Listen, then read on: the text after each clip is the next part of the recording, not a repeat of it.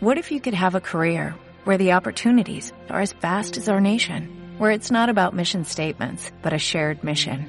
At U.S. Customs and Border Protection, we go beyond to protect more than borders, from ship to shore, air to ground, cities to local communities. CBP agents and officers are keeping people safe. Join U.S. Customs and Border Protection and go beyond for something far greater than yourself. Learn more at cbp.gov/careers.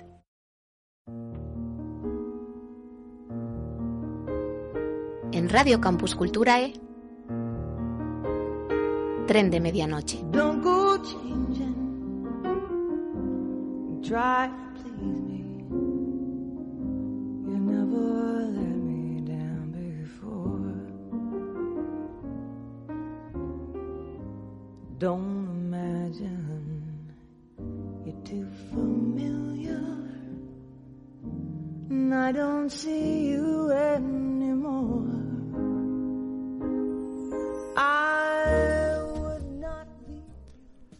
Muy buenas noches, queridos oyentes y oyentas. ¿Se dirá así? Oyentes y oyentas. ¿No? Bueno, Cora pone cara de que no sabe cómo se dice, pero bueno. Queridos pasajeros de nuestro tren de medianoche, aquí estamos para comenzar nuestro viaje número 124. Ya eh, en el mes de septiembre, el mes en que termina el verano, eh, nos espera un otoño un poco incierto, ¿no? Por ponerle un adjetivo al otoño que nos espera. Eh, han comenzado las clases, no sabemos bien cómo va a seguir todo esto, pero crucemos los dedos para que las cosas vayan llegando bien. Como siempre, agradecerle a Jonathan que hace este maravilloso trabajo de compaginar este programa, de darle la forma para que llegue a todos ustedes a través de la sintonía de Radio Campus Culturae y luego la semana siguiente que lo puedan tener en Eribox. Y como siempre, a mi lado, este, en esta oportunidad, eh, a mi izquierda, Coralí. ¿Qué tal, Coralí? ¿Cómo estás? Buenas noches, pues eh, muy bien, gracias Marcelo. Bueno, eh, hoy vamos a tener un programa eh, donde vamos a hablar, yo voy a hablar de negacionismo y Cora va- nos va a hacer una maravillosa columna de vivienda sostenible, eh, nos va a hablar de la autoconstrucción.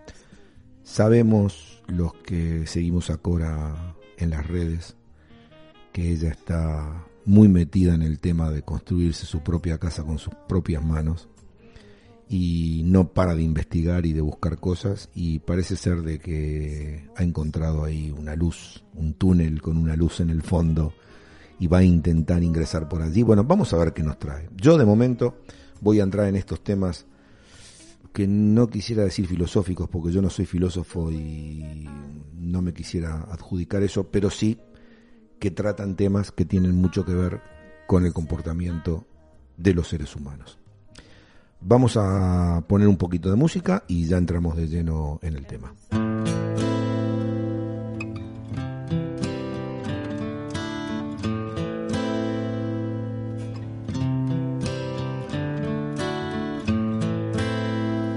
I hurt myself today to see if I still feel.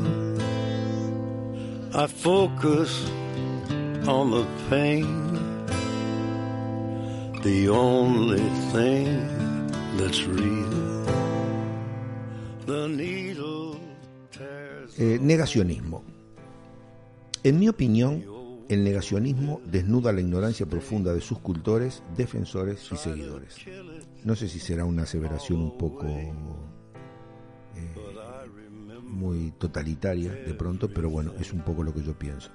He traído para hoy, para esta, para este, este detalle, para esta columna, para esta nota, esta cr- crónica, bueno, no sé cómo llamarlo, lo vamos a hacer con música de Johnny Cash porque Johnny Cash eh, creo que con su voz va a ayudar un poco a que esto suene un poco más duro y suene un poco más, ¿no? Como tiene que sonar. A ver, siempre existió desde la antigüedad eh, lo del negacionismo, solo que ahora parece que se ha puesto de moda. Negar todo aquello que se sostiene en claras evidencias amparadas en que tales evidencias no son más que la manipulación de un poder superior que quiere dominarnos. Los negacionistas intentan hacernos creer eh, que vivimos en una era donde la única intención es someternos y hay veces en que se confunde negacionismo con duda. Entonces yo me remito a eh, pienso luego existo, cogito ergo sum en latín o I think therefore I am en inglés. Es una frase del filósofo y matemático francés René Descartes, la cual eh, resume su proceso intelectual y filosófico que afirma que la única forma de encontrar la verdad es mediante la razón. Descartes procuraba establecer una verdad absolutamente evidente mediante un sistema deductivo, sosteniendo que el cogito o pensamiento, que son todos los actos conscientes del espíritu, implica siempre duda. Dudar de todo, según Descartes, es solo un procedimiento metodológico para encontrar una verdad indubitable, por lo tanto es una duda metódica y no una postura mental definitiva. Gracias al criterio de la duda se comienza a dudar sobre todo pero no se puede escapar a la duda recurrente de qué está dudando. Por lo tanto, la única duda que no puede eliminar es la duda en sí misma.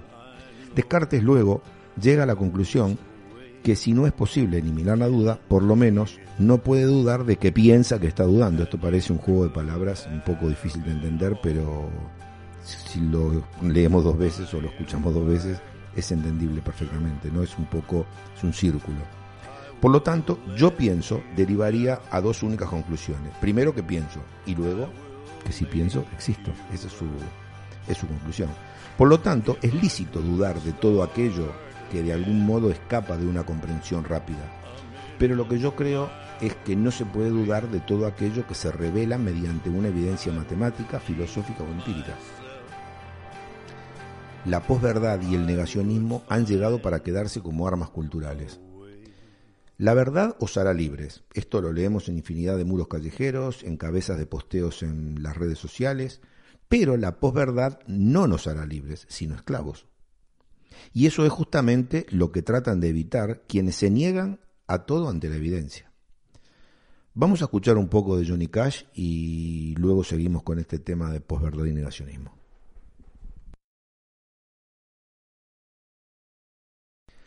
Volvemos. El término posverdad, según el actual director de la Real Academia Española, Darío Villanueva, quiere decir que las aseveraciones dejan de basarse en hechos objetivos para apelar a las emociones, creencias o deseos del público. Posverdad o mentira emotiva es un neologismo que describe la distorsión deliberada de una realidad, ideología entre paréntesis, en la que los hechos objetivos tienen menos influencia que las apelaciones a las emociones y a las creencias personales, con el fin de crear y modelar la opinión pública e influir en las actitudes políticas y sociales. En el mito de la caverna de Platón, el filósofo griego planteaba que la verdad es independiente de nuestras opiniones. Siempre está, aunque nadie crea en ella. Sin embargo, esta idea también tiene un lado oscuro. La mentira, que también puede subsistir y acaparar toda la atención, porque si bien no describe fielmente la realidad, no le hace falta, simplemente funciona en nuestras cabezas, nos permite construir un relato, por eso sobrevive. Entre la verdad y la mentira existe, pues, un terreno cenagoso, que escapa a esas dos definiciones. La posverdad, que en reemplazo de la verdad sienta las bases para instalar el negacionismo como sutil arma de la revolución política y cultural vigente en la Argentina, por ejemplo. Es uno de los, de los lugares donde, donde se ve más este, tácitamente esto, ¿no? Eh, de acuerdo al autor Paul O'Shea, eh, es el rechazo a aceptar una realidad empíricamente verificable. Es en esencia un acto irracional que retiene la validación de una experiencia o evidencia históricas.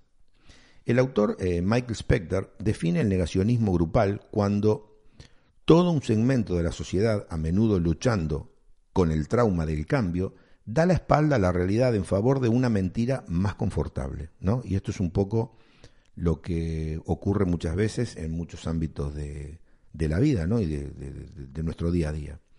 Resulta que ahora quieren legislar para acusar a quienes, basados en la verdad, se oponen a la historia oficial construida sobre la posverdad, una ley mordaza a la libertad de expresión propia de regímenes totalitarios o de novelas fantásticas como Un Mundo Feliz de Aldous Huxley o 1984 de George Orwell.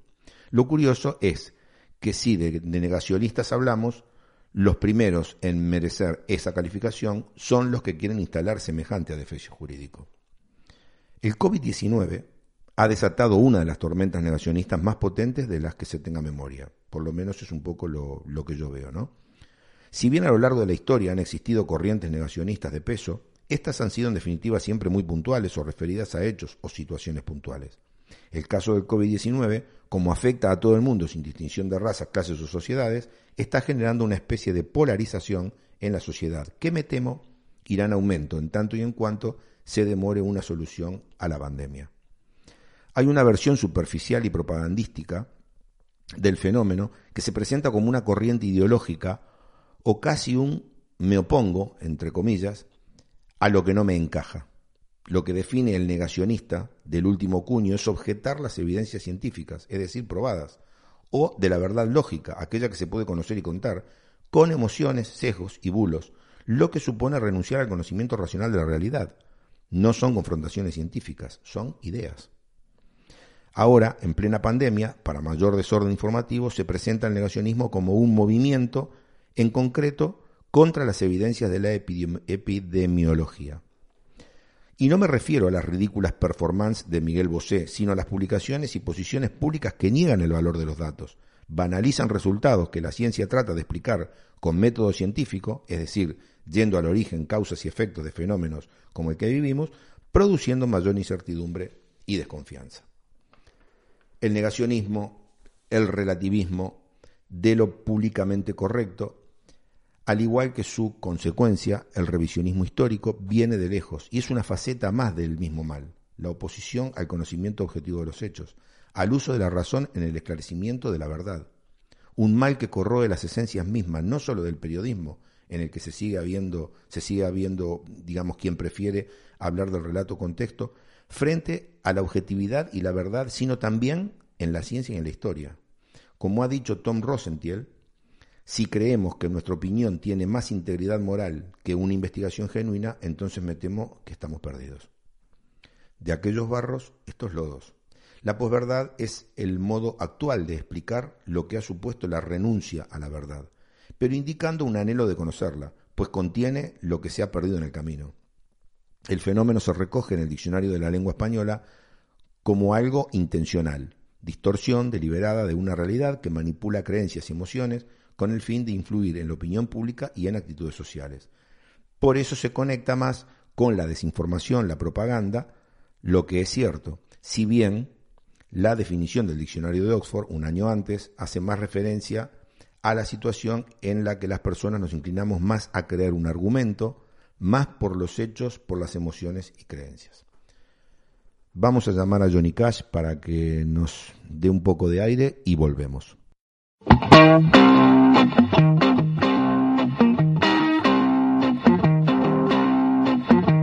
About the time my daddy left to fight the big war.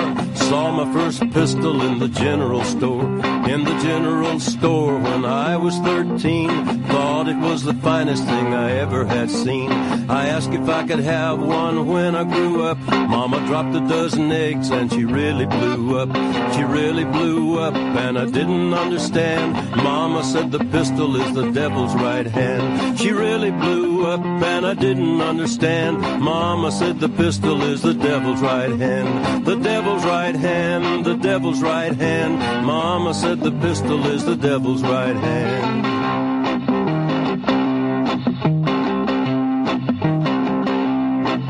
My very first pistol was a cap and ball colt. Shoot as fast as lightning, but it loads a mite slow. It loads a mite slow, and I soon found out it can get you into trouble, but it can't get you out. Then I went and bought myself a Colt 45, called a peacemaker, but I didn't know why. I never knew why, and I didn't understand, cause mama said the pistol is the devil's right hand. I never knew why, I didn't understand. Mama said the pistol is the devil's right hand. The devil's right hand, the devil's right hand. Mama said the pistol is the devil's right hand.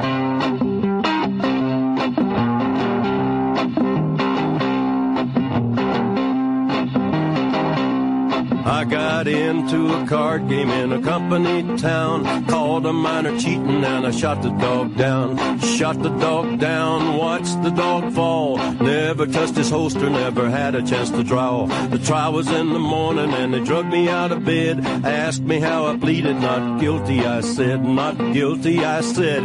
You've got the wrong man. Nothing touched the trigger but the devil's right hand. Not guilty, I said. You've got the wrong man. Nothing touched the trigger but the devil's right hand. The devil's right hand, the devil's right hand. Nothing touched the trigger but the devil's right hand.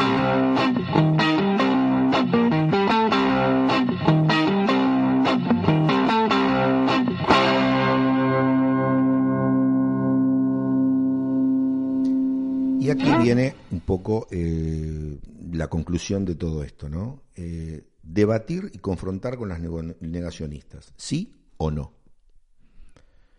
Tanto en la sociedad o en los pequeños grupos sociales o en los medios de prensa audiovisuales se nos plantea la duda de si debemos confrontar y debatir con los negacionistas o ignorarlos. La BBC, por ejemplo, ha sido la primera en reconocer el error y responder en consecuencia. La dirección de la televisión y la radio pública Reino Unido ha decidido vetar en sus debates a las personas que defiendan posturas negacionistas. Ante tal situación hay quienes se oponen porque sostienen que cuanto más se oculta una minoría, más refuerza su posición. Esto lo estamos viendo muchas veces eh, con estos partidos políticos que han surgido en Europa por el lado de la extrema derecha, ¿no? Son pequeñas minorías que en un prim- primer momento se han intentado mantener, eh, digamos, como para que no surjan, y eso las ha reforzado plenamente. Entonces, eh, pero también es cierto que ofrecerles platos de TV y páginas de prensa escrita o plataformas de redes sociales es una manera de legitimar una posición que, a pesar de no contar con ninguna base sostenible, está amparada en un derecho inalienable, ¿no? El derecho de opinión y el derecho de, de libre pensamiento. Personalmente me temo que asistimos a un gran cambio de paradigma que modificará sustancialmente la vida de las siguientes generaciones. Un cambio que se llevará a cabo a caballo, mm, no sé, de al menos dos generaciones, que quedarán en la historia como las generaciones de la transición. Sinceramente lo siento por ellos, ya que las transiciones siempre, históricamente, han sido más traumáticas que felices. Lo importante, en mi opinión, es aceptar que ese cambio de paradigma ya está en marcha y que oponerse a él solo traerá más desilusión y sufrimiento. La humanidad y su entorno, es decir, la Tierra, necesitan desde hace mucho tiempo una rectificación radical de rumbo. No aceptarlo sería aceptar una condena a muerte sin atenuantes. Venga, Johnny, sálvame.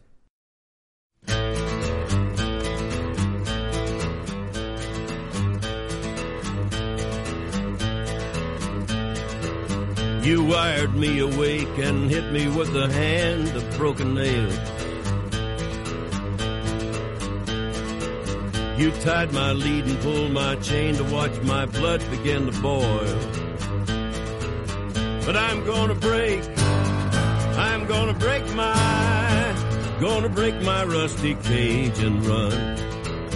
I'm gonna break, I'm gonna break my, gonna break my rusty cage and run.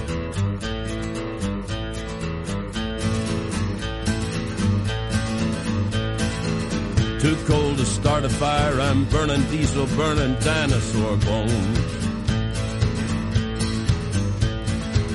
I'll take the river down to Stillwater and ride a pack of dogs.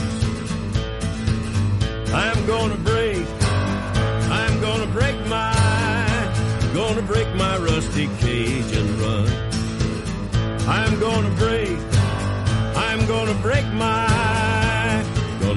my rusty cage and run.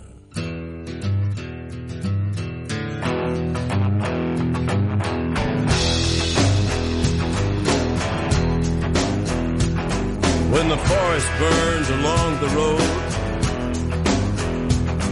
like God's eyes in my headlights. When the dogs are looking for their bones, and it's raining ice picks on your steel shore. I'm gonna break, I'm gonna break my, I'm gonna break my rusty cage and run. I'm gonna break, I'm gonna break my, gonna break my rusty cage and run. I'm gonna break, gonna break my, gonna break my rusty cage and run. I'm gonna break, I'm gonna break my, gonna break my rusty cage.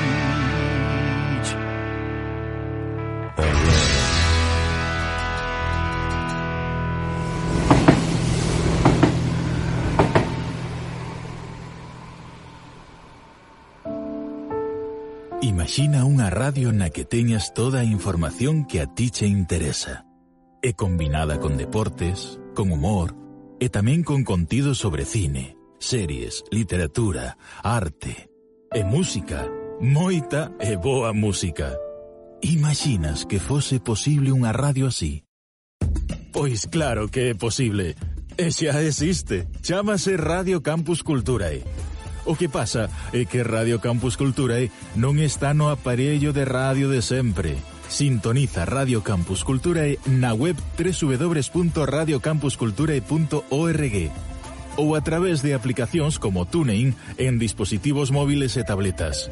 Seguro que atopas ese programa que estabas a buscar.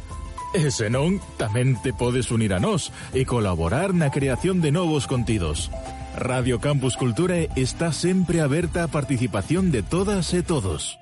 Radio Campus Culturae. Tren de medianoche.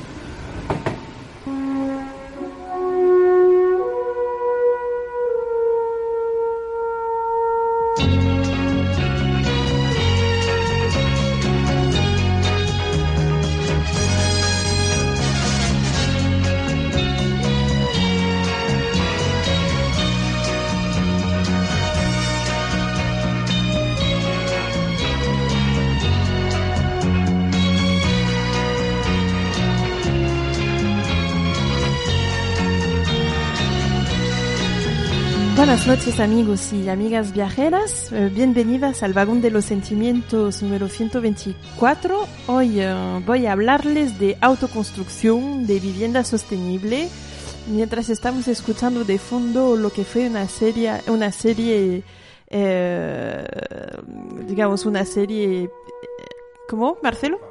Famosa, muy famosa, sí, de los años eh, 70, ¿no? La casita de la pradera, que a mí con la familia Ingalls, ¿no? Esa familia que se iba al Gran Oeste. Y lo primero que hacen, para quienes hayan seguido la historia de la familia Ingalls, eh, pues fue precisamente lo que hicieron prácticamente todos los hombres y las mujeres de la Tierra desde que existe la humanidad, construir su propia casa. Eh, pues de eso vamos a escuchar mientras arranca de fondo eh, esta música de Ben Harper, With My Own Two Hands. Vamos a escuchar un poco y volvemos para entrar ya directamente en tema.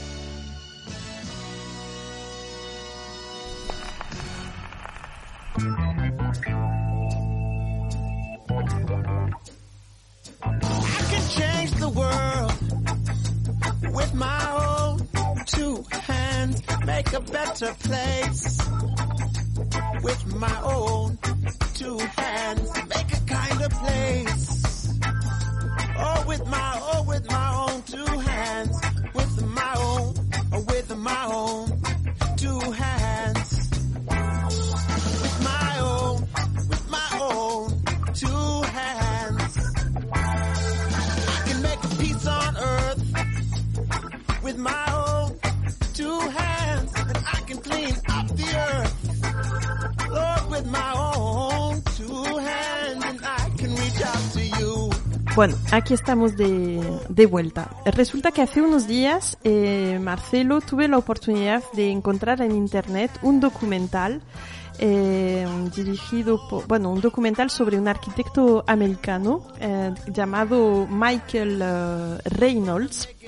Eh, un arquitecto loco que perdió, de hecho, en su momento perdió su licenciatura como arquitecto, se la quitaron por sus ideas eh, locas y porque no, eh, pues no seguía lo que es lo que son las normativas arquitectónicas y las normativas urbanísticas que sabemos que hoy en día pues nos tienen pies y manos eh, atados.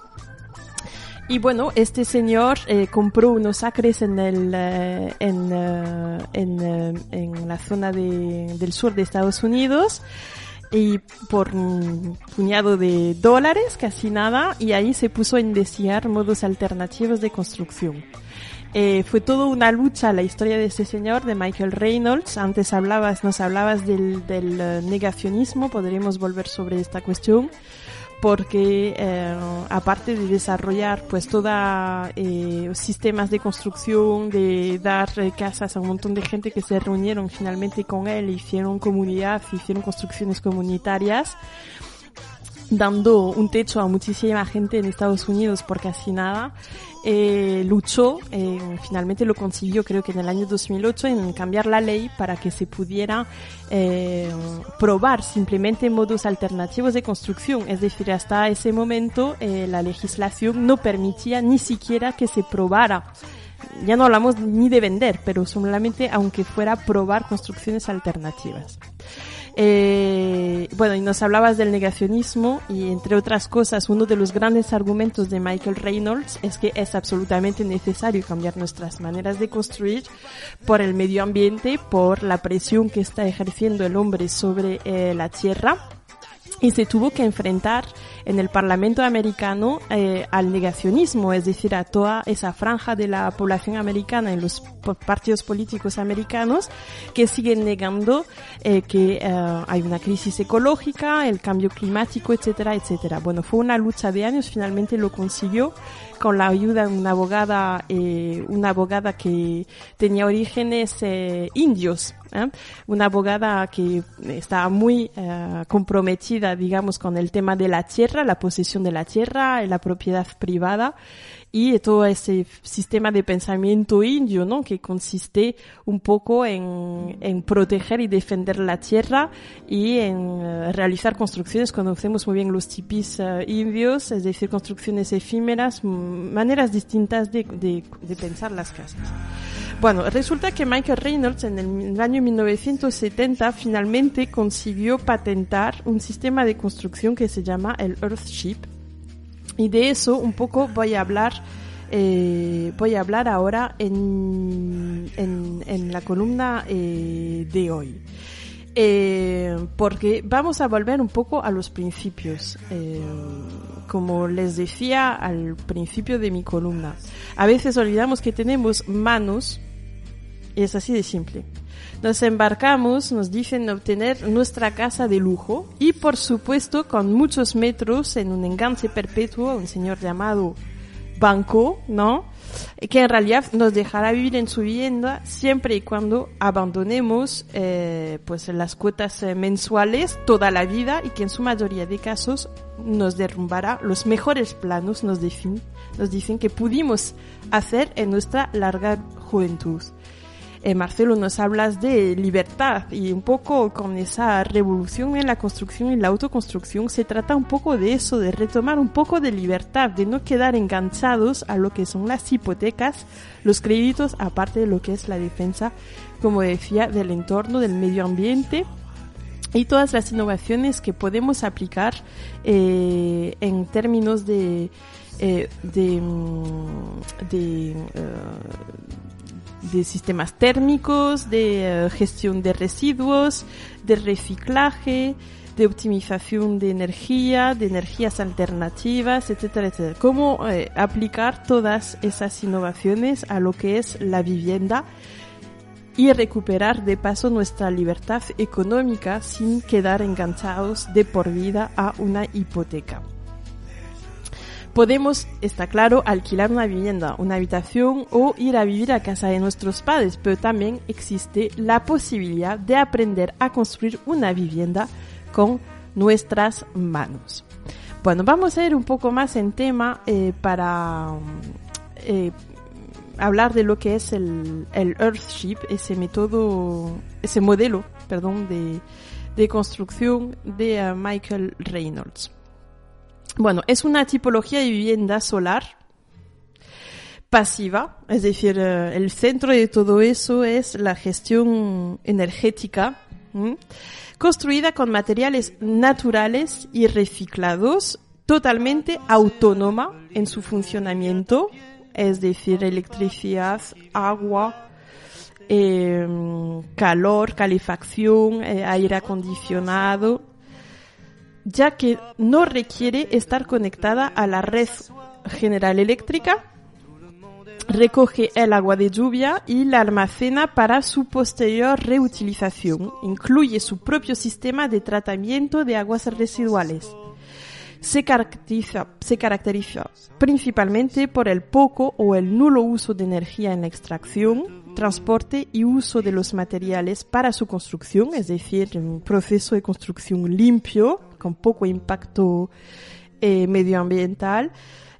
Eh, yo eh, en ese documental es muy interesante porque eh, vemos como ese arquitecto Michael Reynolds en un momento en el que le ponían todas las trabas posibles en Estados Unidos por desarrollar ese modelo de vivienda autónoma, en cambio lo llamaron en, eh, en la India en un momento eh, en el que eh, hubo, no sé si se acuerdan, hace unos años un tsunami que arrasó totalmente un parte de, de ese continente y en ese momento lo llamaron y fue gracias precisamente a las técnicas de Lordship que eh, dio eh, casa a muchísimas personas, eh, les enseñó cómo construir sus propias casas eh, tenían, tenían un grave problema en ese momento de, de agua porque el tsunami, eh, pues eh, había, el agua salada había llenado todos los pozos de agua dulce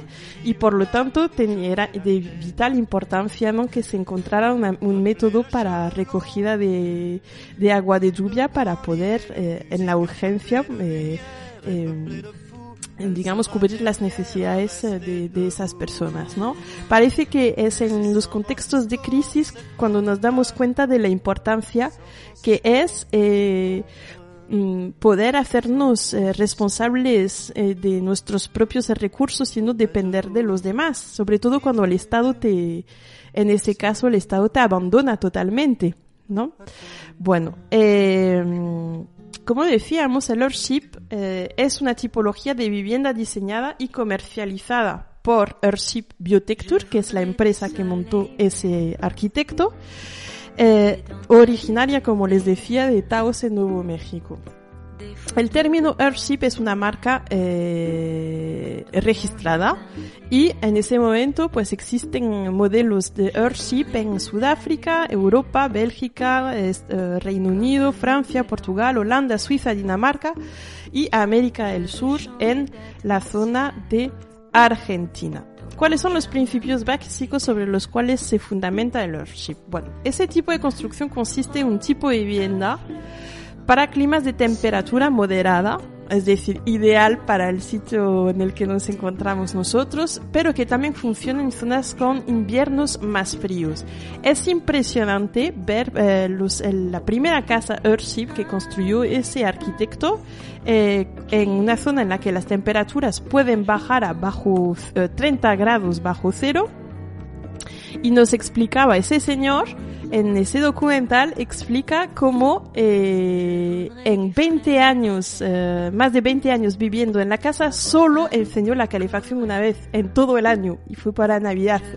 Bueno funciona de manera autónoma ya que no está conectada como decíamos a la red eh, general eh, o a cualquier otro tipo de suministro se autoabastece aprovechando la energía generada mediante el aprovechamiento de la radiación solar o del viento. También es autosuficiente porque un lado recoge y aprovecha el agua de lluvia y de la nieve para su posterior uso y por otro lado incorpora un sistema de tratamiento in situ, normalmente debajo de la, de la, de la propia casa, eh, del agua residual que genera para su posterior reutilización.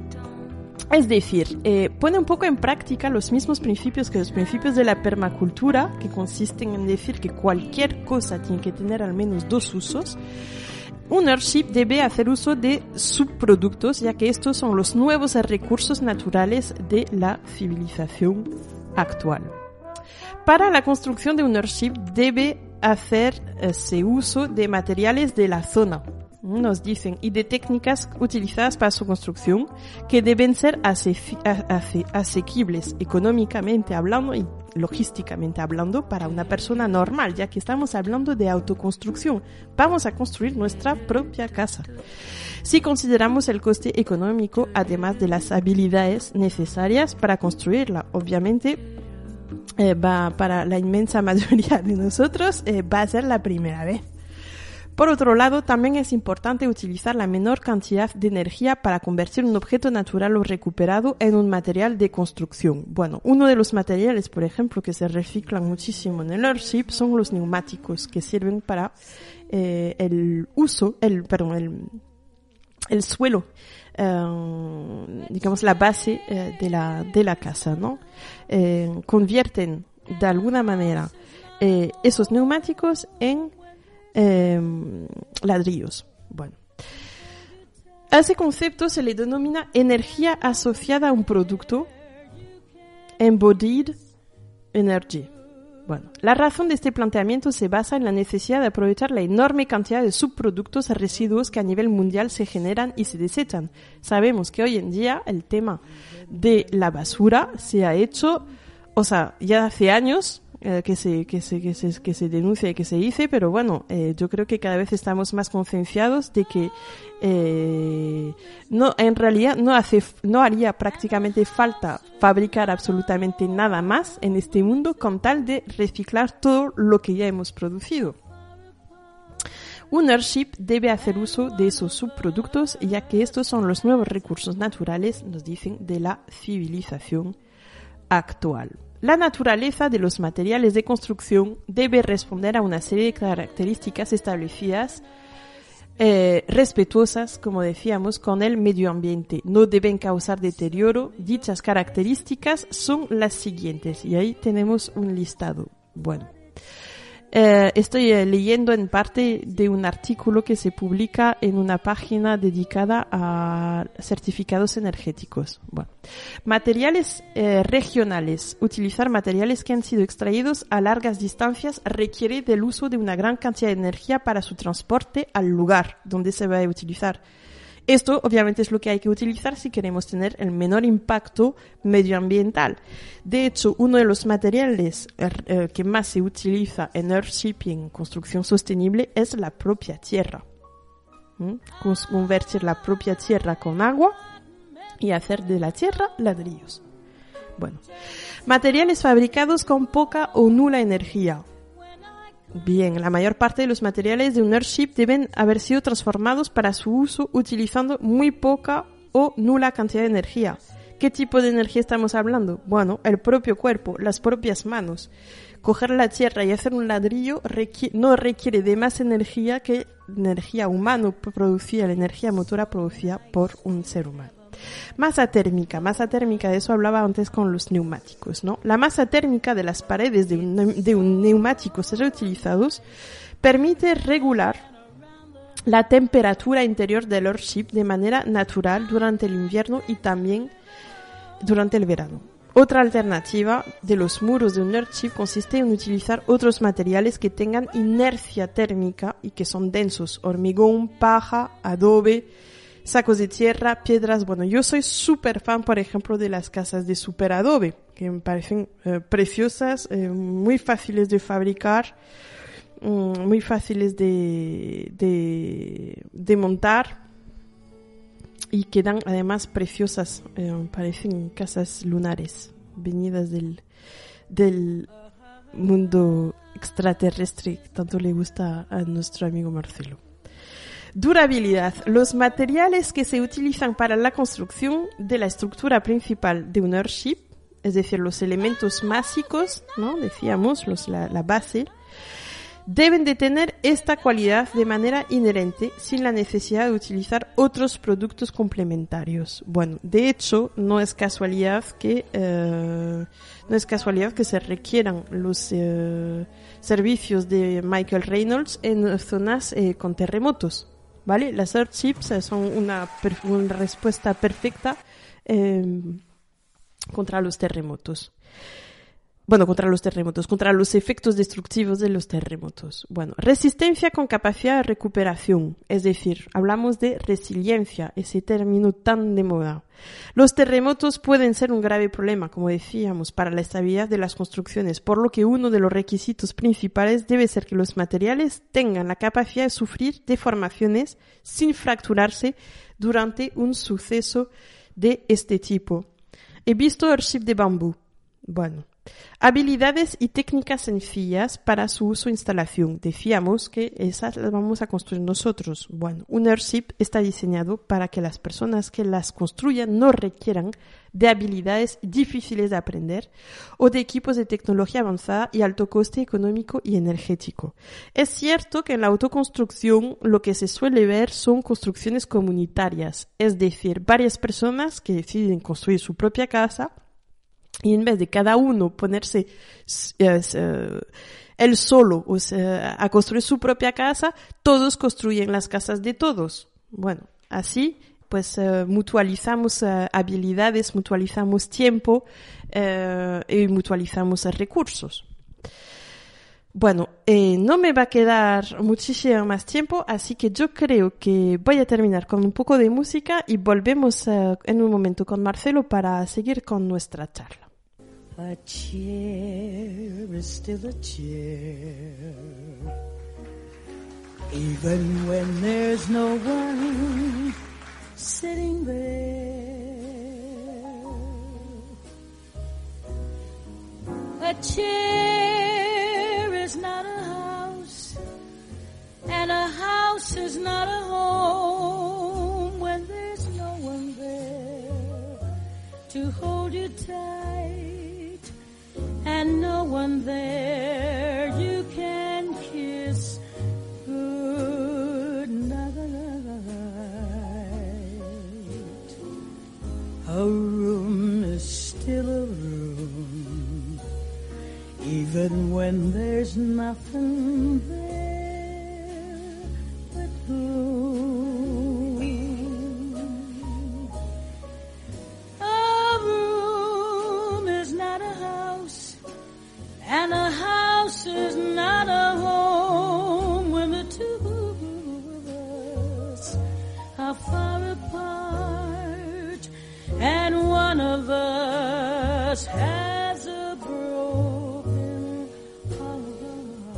Bueno, estamos aquí de vuelta después de un poco de, de música para bueno para nuestra nuestro momento de charla que tanto habíamos echado de menos en el COVID.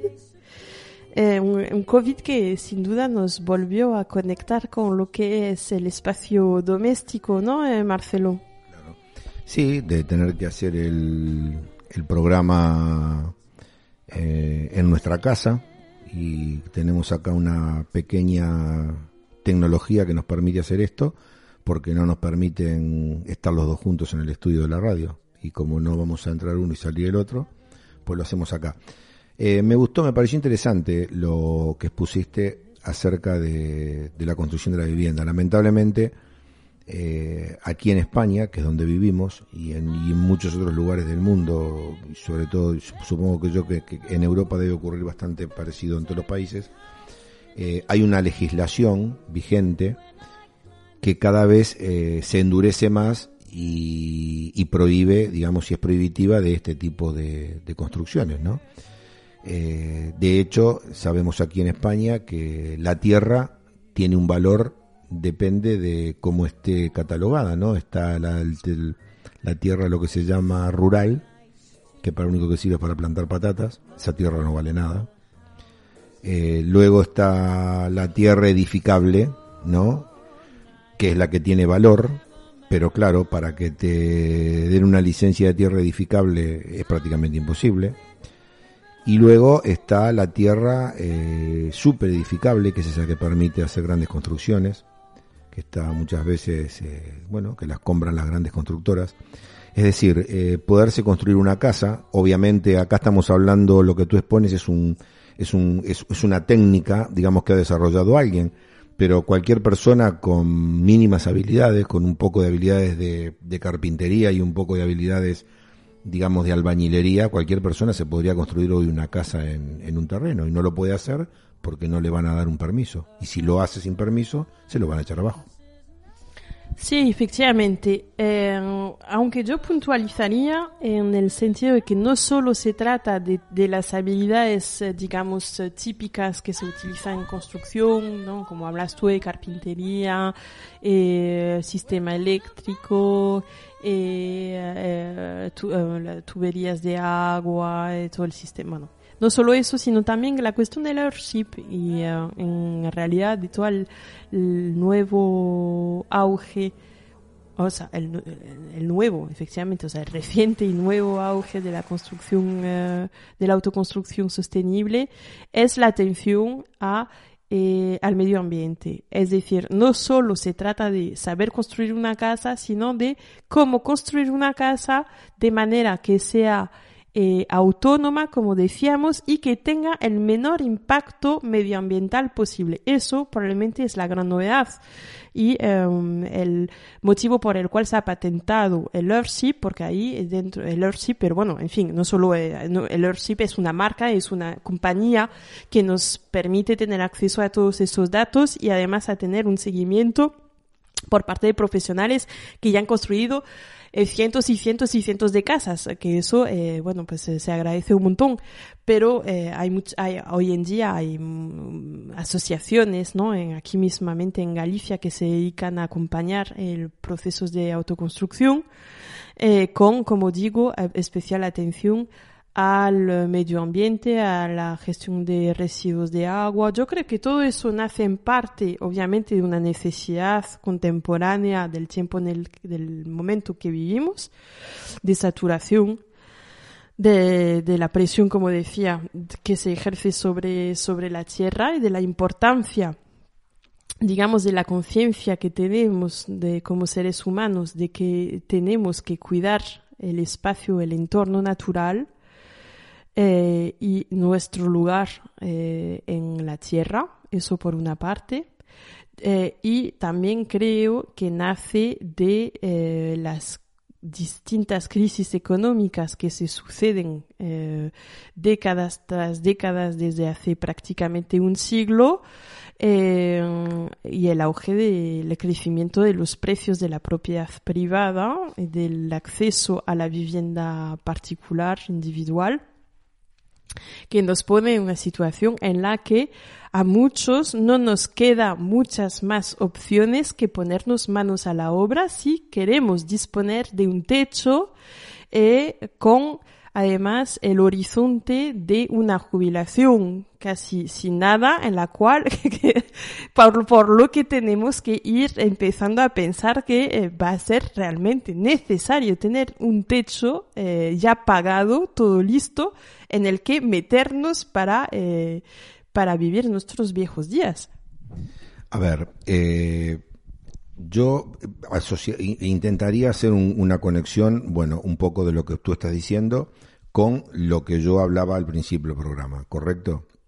Es decir, eh, nos estamos enfrentando a un proceso en este momento que para mí ya ha comenzado, es un proceso de cambio que va a terminar con un- una modificación sustancial y muy marcada de nuestra forma de vida. Es decir, una de las cosas que creo yo que van a tener que cambiar es que la casa, la vivienda, no tiene que ser un bien, la vivienda tiene que ser un derecho. Es decir, de la misma persona que a una, de la misma forma que a una persona cuando nace y cumple cuatro o cinco años tiene derecho a escolarizarse, de la misma manera una persona en determinada edad, el Estado tendría que proveerle de una vivienda.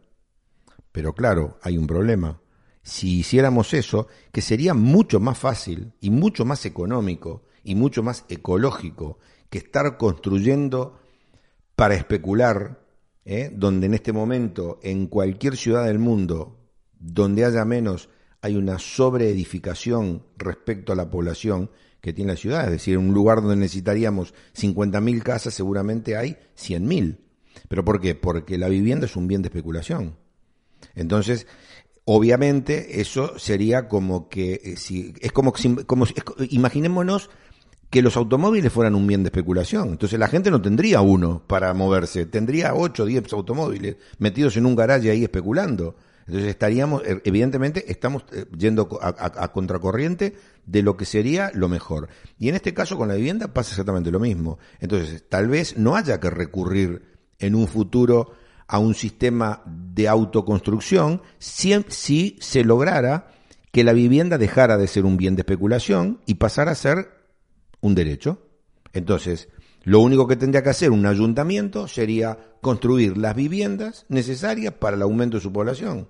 O sea, necesitan cinco viviendas más, construyen cinco viviendas más y esas viviendas se le da a la gente. ¿Correcto?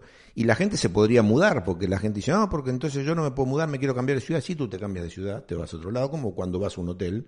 Tú dejas tu vivienda en Coruña porque te vas a vivir a Málaga y en Málaga habrá alguno que dejará la vivienda en Málaga porque se va a vivir a Alicante y en Alicante habrá uno que la dejará porque se va a vivir a Navarra. Entonces, eh, no hay ningún problema para eso.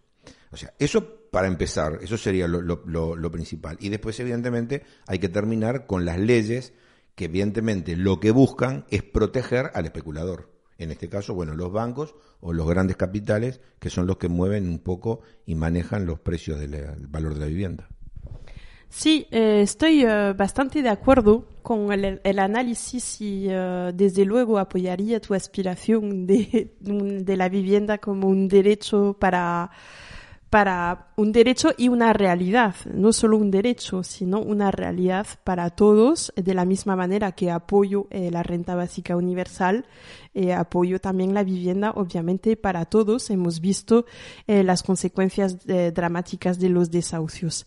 Eh, de todos modos, creo que la cuestión de la autoconstrucción eh, eh, es un paso obligado, de alguna manera, fuera como fuera, hacia esa realidad. Es decir, empezar por uno mismo hasta que eh, podemos esperar, podemos trabajar colectivamente para que se reconozca la vivienda como, como un derecho y insisto, como una, no solo un derecho, sino como una realidad.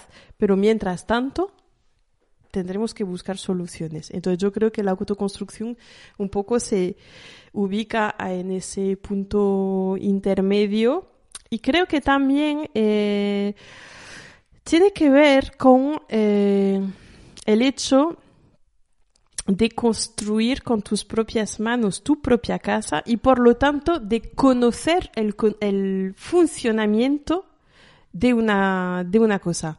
Vamos a ver, la cuestión del, la cuestión del, del, del conocimiento creo que también es fundamental. Eh, realmente, ¿quién sabe eh, cuál es el gasto energético real? ¿Cuál es su gasto energético real? eh, su gasto, su gasto doméstico? Vivimos una especie de gran irresponsabilidad, inconsciencia en, en, en nuestro día a día, en lo más, digamos, tanto lo que, lo que comemos como donde, vi- vinim- donde, eh, donde vivimos, con qué nos vestimos.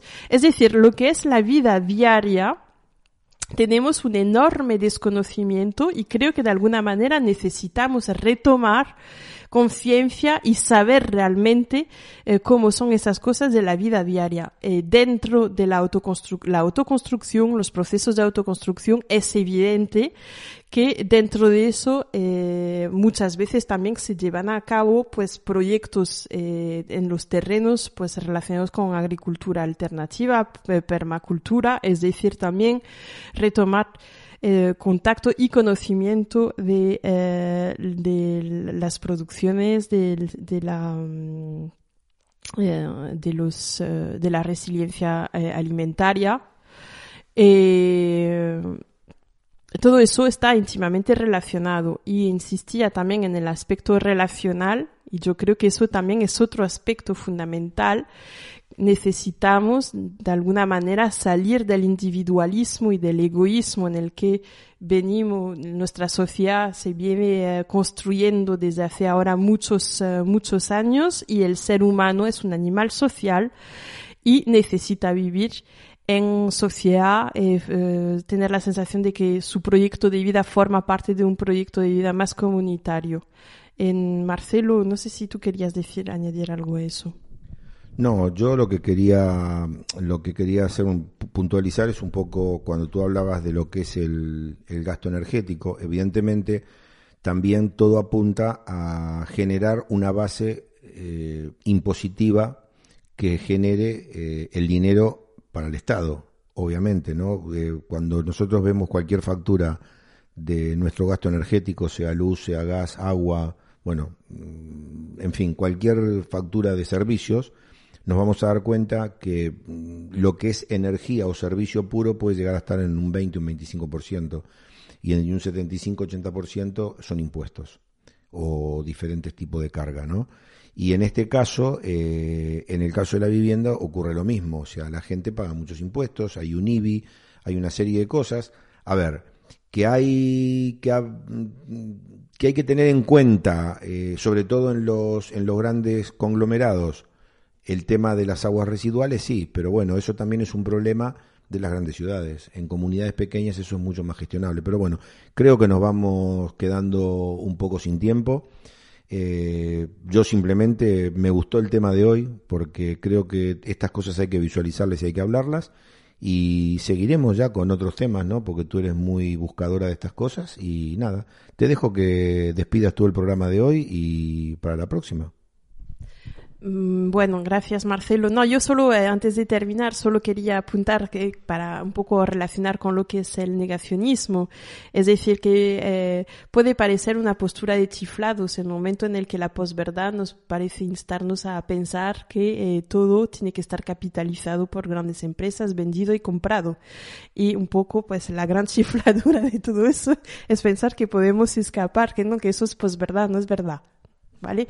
Bueno, eh, nada, nada más. Muchas gracias, Marcelo, por, eh, por tu compañía y por eh, tu, la columna de hoy, que es interesantísima. Eh, gracias a nuestros oyentes. Nos vemos y nos escuchamos y nos arrabiamos la semana que viene. Besos a todos.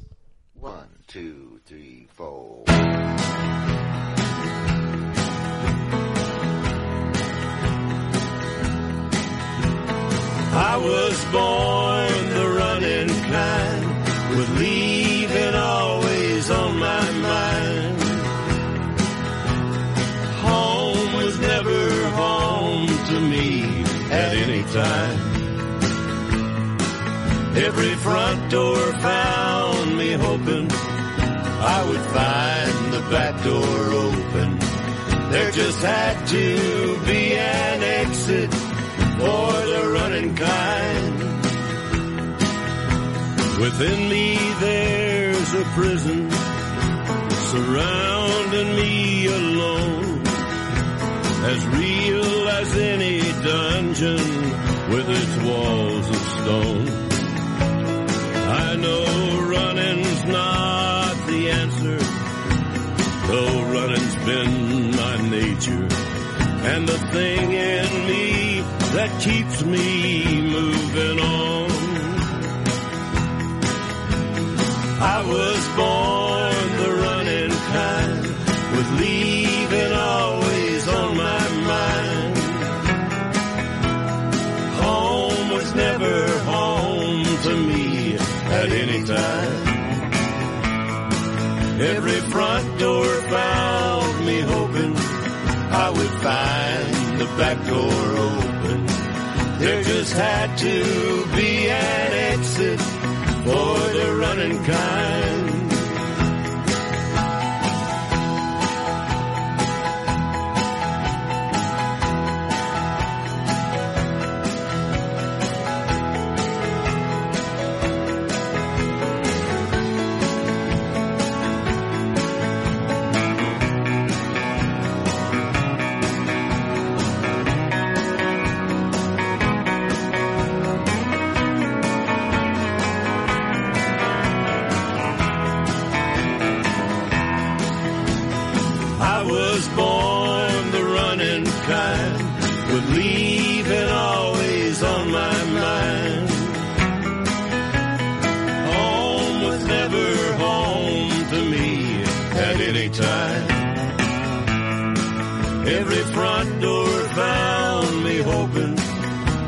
Find the back door open.